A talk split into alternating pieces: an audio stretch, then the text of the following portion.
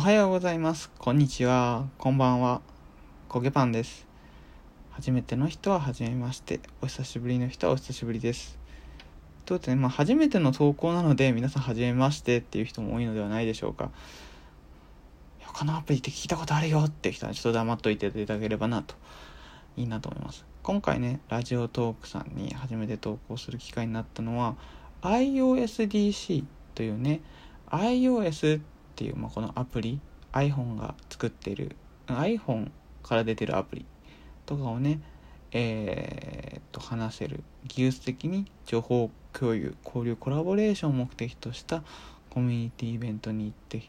きたらなんとねラジオトークの iOS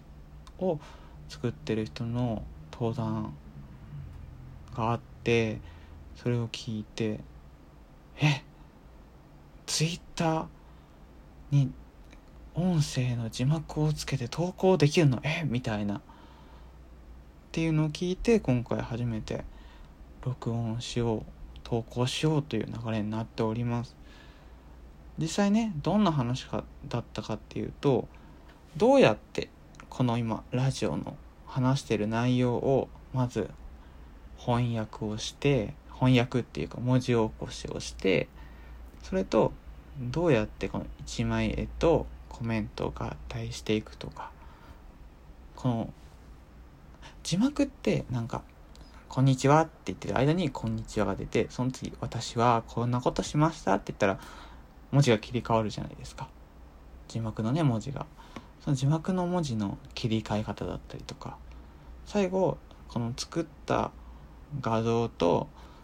字幕のやつをガッチャンコして、まあ、字幕のまず動画を作ってそれに音声をガッチャンコするっていうね。まあどうやったら最後あれあの SNS にシェアできる字幕が作れるかって話を聞かせていただきました。自分もねあの声取るっていうカタカナで声取るって調べてもらえれば本当ねあのチャッチーんですけどあのボイスをえー、っと操作できるあの収録系のアプリを作っていてもうこれ公開系じゃないんですけどただ収録するだけっていうアプリなんですけどそういうのをちょっと作ってみてとか他のね配信サービスでも配信していて、まあ、ぜひねあの今回この話を聞けたからみんなにもねちょっと iOSDC っていうのを知ってもらいたくてあの投稿してるという形になります。いや本当にあのこれ金曜日違う木曜日金曜日土曜日とこの前あったんですよね。8月の、えーと、567あって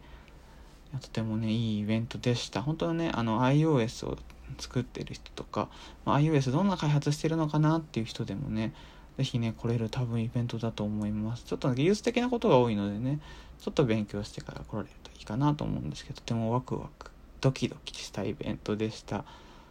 けど2016年から16171819と今4年目なんですけど4年目で1000人を超えたっていうねなんか順調に大きくなっているんだってとこにね